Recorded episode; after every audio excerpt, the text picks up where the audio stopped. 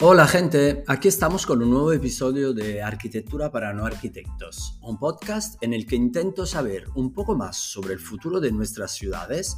Yo, que arquitecto no soy, pero que como todos vive en la ciudad, la observa y a menudo sobrevive a ella. Bienvenidos.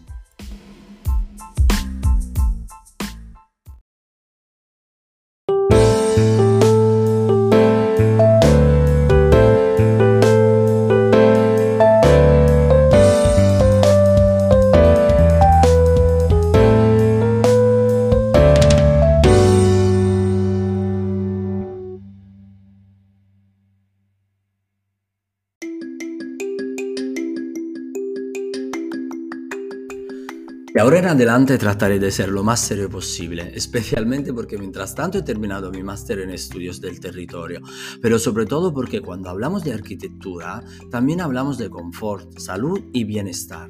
De hecho, quiero comenzar este episodio dejando algunos datos. La Organización Mundial de la Salud advierte que los jóvenes están perdiendo su capacidad auditiva a una velocidad alarmante. Escuchar música con auriculares a un volumen demasiado alto es obviamente una de las causas, pero a menudo también es un buen indicador de lo que técnicamente se define como hipoacusía, que afecta cada vez más a personas entre 12 y 35 años.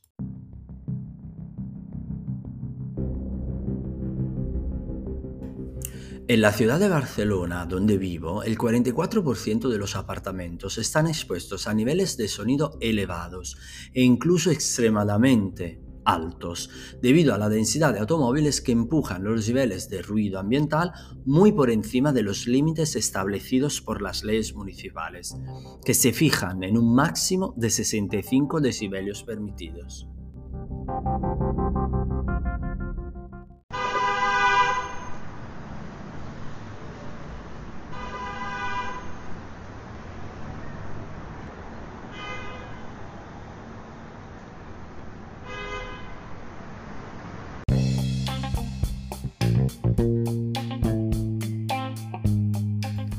Entonces estamos frente a una ciudad donde ya no hay espacios para los ciudadanos. Casi parece que los ciudadanos estamos siendo maltratados y empujados más allá de los límites de los centros urbanos para poder encontrar esa relajación emocional y funcional que necesitamos. Sin ser tan trágicos, he pensado en analizar hoy el concepto de supermanzana, una idea que nace aquí en la península ibérica gracias a la mente brillante y vanguardista de un biólogo y psicólogo catalán, Salvador Rueda. Este, después de varios años dedicados a la enseñanza y adoptando técnicas didácticas prácticas e innovadoras para el sector, comenzó a trabajar en el Ayuntamiento de Barcelona convirtiéndose en el primer biólogo en ser director de la Consejería de Medio Ambiente. Y volviendo a la contaminación, Rueda tuvo la brillante idea de trazar un mapa de la contaminación acústica de las zonas barcelonesas haciendo esto en un momento en que la ciudad tenía como emblema de su industria más avanzada una fábrica de automóviles. En esa época, hablamos del año 1987, ni siquiera existían las herramientas tecnológicas que nos permiten hoy en día medir el impacto del ruido en nuestra salud.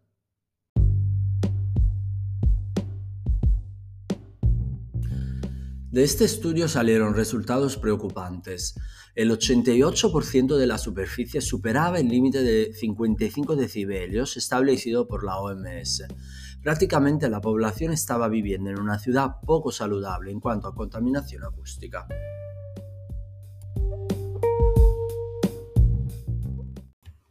Recordemos que precisamente para mejorar las condiciones de vida de los ciudadanos en la capital catalana, se desarrolló en 1860 el Plan Urbanístico del de Cerdá, que se llevó a cabo para ampliar el espacio habitable de la ciudad y mejorar las condiciones de vida de los ciudadanos que estaban encerrados en las murallas perimetrales. Estas fueron derribadas para dar lugar a una red de bloques que se define como manzana, concebido como núcleo habitacional de forma cuadrada que ocupa una superficie de 133 metros por 133 metros, incluyendo las esquinas que se suelen dejar libres. Barcelona necesitaba, en aquellos tiempos, en los que la ciudad todavía tenía una estructura medieval cerrada en grandes murallas y caracterizada por calles estrechas y claustrofóbicas, una reforma urbanística que diera espacio a la creciente población y al cambio de necesidades.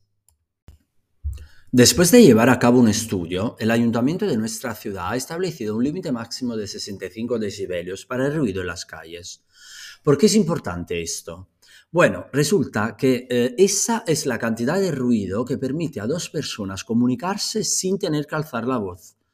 Pero eso no es todo. Este límite se ha impuesto por una razón muy importante relacionada con nuestra salud.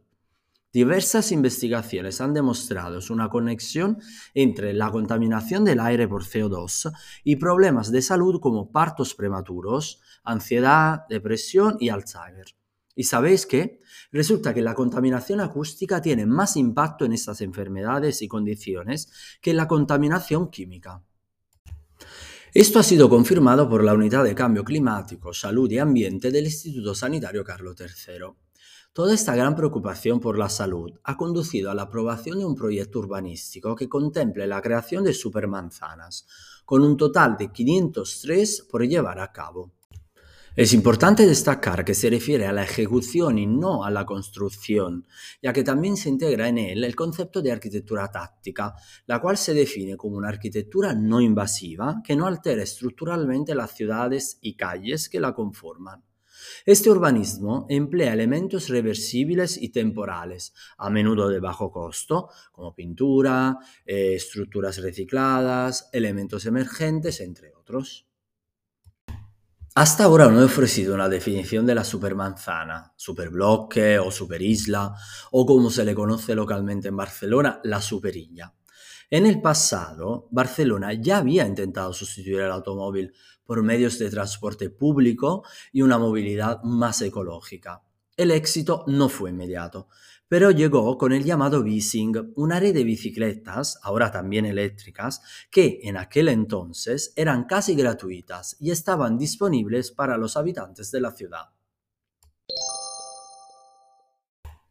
Esta fue la primera semilla del cambio, que luego se logró gracias a la arquitectura táctica, los estudios de rueda y el entusiasmo colectivo que la alcaldesa de Barcelona, Ada logró inculcar en sus ciudadanos aunque siempre ha sido criticada por los lobbies de las grandes eh, industrias o las relacionadas con la producción de energía, Colau logró persuadir a sus ciudadanos que al principio eran escépticos sobre los beneficios de la supermanzana, pero finalmente pudieron apreciar sus ventajas en su mayoría. Así que en resumen, un superbloque es un módulo urbano sin vehículos motorizados que se ha transformado en área de recreo mediante el uso de elementos de urbanismo táctico, con señalización, mesas de picnic, jardines, bancos, etc. Los ciudadanos pueden pasar tiempo libre en estas zonas, pasear, reunirse e incluso acceder a bibliotecas portátiles. Para entender su estructura es necesario comenzar por una unidad más pequeña, la manzana, que es esencialmente una cuadra. La forma de la manzana que vemos en la ciudad de Barcelona hoy en día fue originariamente pensada por Ildefonso Cerdá en 1959, como se mencionó anteriormente. Consiste en un grupo de casas dispuestas en un cuadrado de 113,3 metros de lado, con esquinas redondeadas que adoptan la forma de un octágono. En un principio, el espacio interior de este octágono estaba destinado a ser utilizado como espacio común del barrio, con jardines, parques y terrazas. De esta manera, los ciudadanos tendrían un lugar donde relajarse y disfrutar del tiempo libre, mientras el tráfico se mantendría fuera, protegido por las estructuras de los edificios que rodean el espacio. Ahora, para crear una supermanzana, se deben solamente agrupar nueve bloques de edificios formando un gran octágono con una distribución de tres bloques por tres. En este punto, el tráfico de vehículos permanece en el exterior, mientras que el interior, que consta de 16.000 metros cuadrados, se vuelve completamente peatonal. Gracias a este diseño, alrededor de 6.000 personas pueden disfrutar de un espacio más abierto, verde y tranquilo. Los coches solo pueden ingresar a la supermanzana para carga o descarga de mercancías, permitir el acceso a personas con discapacidad o para acceder a los eh, parkings subterráneos. En estas áreas se permite una velocidad máxima de 10 km eh, por hora para garantizar así la seguridad de los peatones. Como era de esperar, la implementación de este proyecto recibió críticas. No es sorprendente que las críticas más duras provinieron de periódicos que dependen en gran medida de la publicidad de marcas de automóviles, ya que esta es la primera industria en invertir en publicidad. Desde la implementación de la primera supermanzana en la zona del Borne en 1993, el barrio del Poblenou se convirtió en el cuarto en adoptar esta iniciativa mientras que otras dos se establecieron en el vecindario de Gracia en 2006. Sin embargo, Victoria, una ciudad en el norte de la península ibérica, fue la primera ciudad española en implementar la idea, convirtiendo gran parte de su centro en zona peatonal en la década del 1980 y presentando nuevos tipos de estacionamientos fuera del centro histórico. Fue en este proyecto donde Rueda intervino, diseñando una red de autobuses urbanos que permitiría que los barrios céntricos de Victoria funcionaran como una supermanzana. Inicialmente este experimento fue criticado por los empresarios, pero con el tiempo ha sido reevaluado y ha permitido la activación de las supermanzanas también en Barcelona. En resumen, desde la primera implementación de la supermanzana en el Borne en 1993 hasta la actualidad, se ha producido una evolución en el urbanismo de la ciudad que ha llevado a la implementación de un nuevo plan urbanístico en el barrio del Poblenou.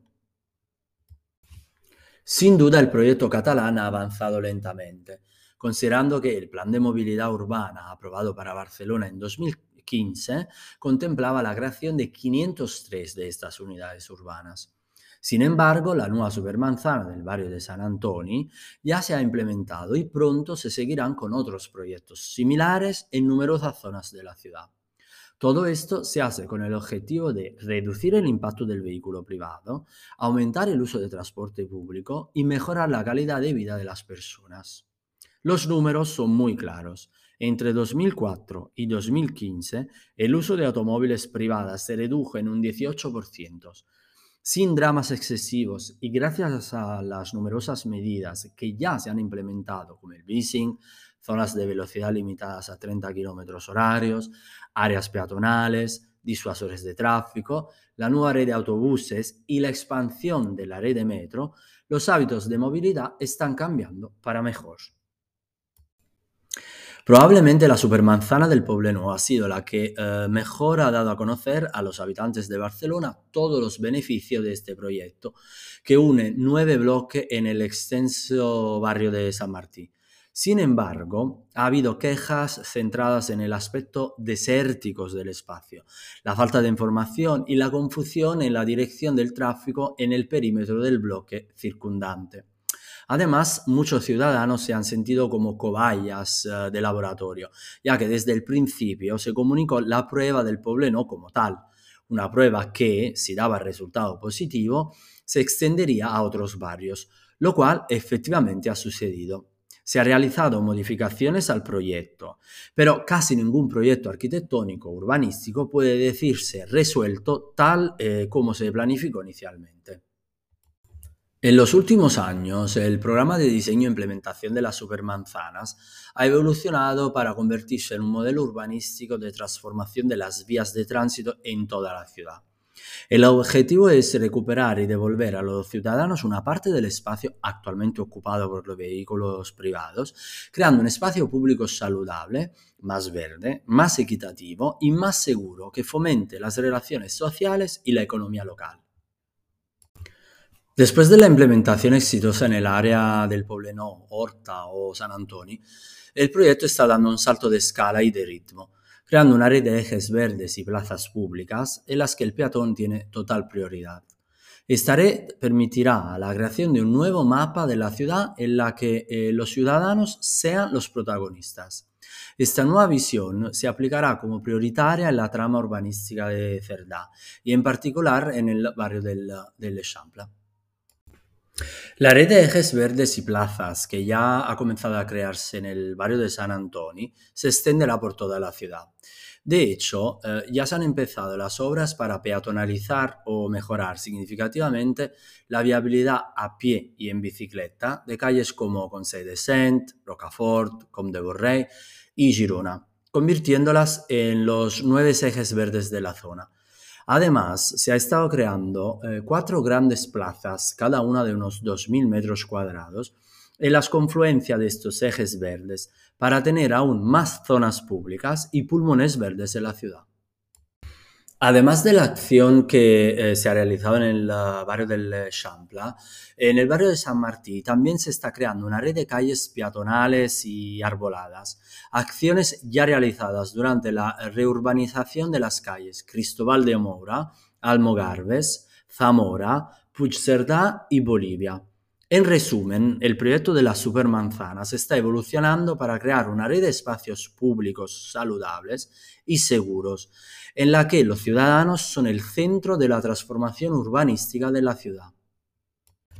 Entre los planes más emblemáticos hay los que afectan a la Vía Layetana y la Diagonal. En este último caso, se han empezado los trabajos de conexión de los diversos tramos del tranvía eléctrico. Es importante destacar que el objetivo de crear espacios accesibles a los ciudadanos solo puede lograrse si la red de transporte público reemplaza a los automóviles privados. Para lograr una ciudad más habitable y sostenible, es fundamental fomentar el uso del transporte público y reducir la dependencia del automóvil privado. Esto no solo mejorará la calidad de vida de los ciudadanos, sino que también reducirá la contaminación y los problemas de congestión de tráfico. La creación de espacios accesibles a los peatones y ciclistas, como las supermanzanas, y la edificación de nuevas redes de ejes verdes y plazas públicas también contribuirá a crear una ciudad más amigable y humana. En definitiva, es necesario un enfoque integral que combine una red de transporte público eficiente con un urbanismo sostenible y accesible para todos. Y hasta aquí este nuevo capítulo de Arquitectura para no arquitectos. Gracias por escucharme y os espero en el próximo episodio. Hasta pronto.